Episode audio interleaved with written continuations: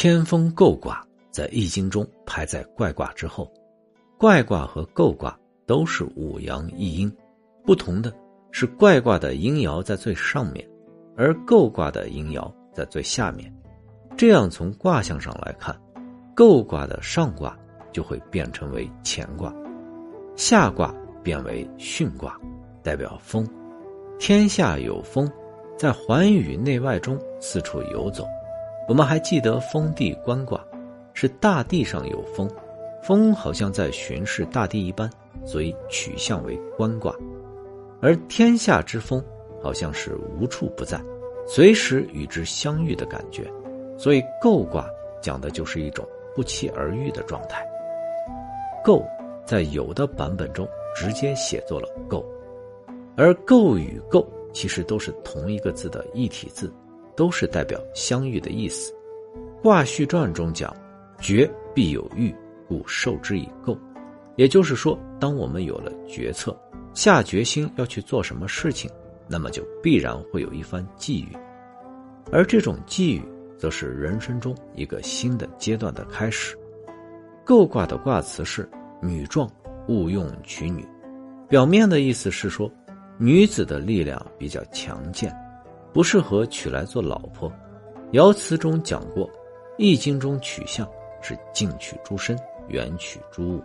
也就是说，所谓的女子也好，什么灵龟也好，都是借助大家熟悉的事情来比喻卦象的本意。而女子通常都是指阴阳中的阴，像是平马，就是比较多动的阴；平牛就是比较温顺的阴；女壮。就是相对比较健壮的阴，阴象征着静、稳定，而姤卦象征着机遇、相遇，所以不能静，要主动，这就是勿用娶女。至于为什么是只有一根阴爻反而健壮，这就是和先天八卦中的卦气变化有关。我们在这里呢就不多说了。所以姤卦想要揭示的真相是，下定决心要去做事情。那么就要积极主动，不能守株待兔的等待机遇。机遇是要去遇的，等着大风把机遇吹过来，那是不现实的。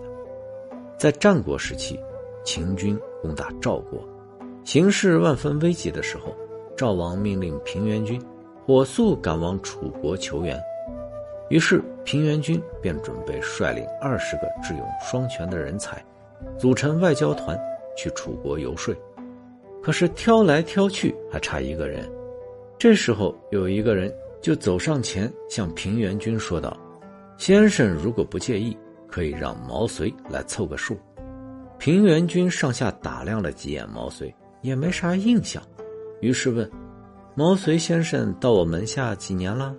毛遂说：“三年了。”平原君就有些不屑，淡淡的说道：“有才能的人就像是锥子在口袋里。”锥尖立刻会穿出来的，可先生三年了却平平无奇，可见恐怕很难胜任这次的任务啊。毛遂一笑，大声说道：“今日我就是请求进到这个口袋里，要是我早在口袋中，那么必然早都锋芒毕露了。”平原君一听，觉得有点意思，于是便答应了毛遂的请求。后来在出使楚国的过程中，毛遂果然大放异彩，所以我们总说是金子一定会发光的，但是如果金子蒙上了灰尘，甚至是埋到了地下，如何发光？毛遂自荐就是一种获得机遇的方式，而有时候机遇在眼前不是很明显的时候，我们就需要向着既定目标前进的同时，还要四处出击，像风行天下一般。去寻找机遇。前些年特别流行一句话，叫“机遇总是留给有准备的人”。但是有准备的人又不是只有你一个，为什么要单独留给你呢？机遇就像是海盗偷偷藏起来的宝藏，不但你要具备寻找宝藏的实力，你还有找到宝藏的方法。为什么同样的实力，你却总是比别人慢半拍？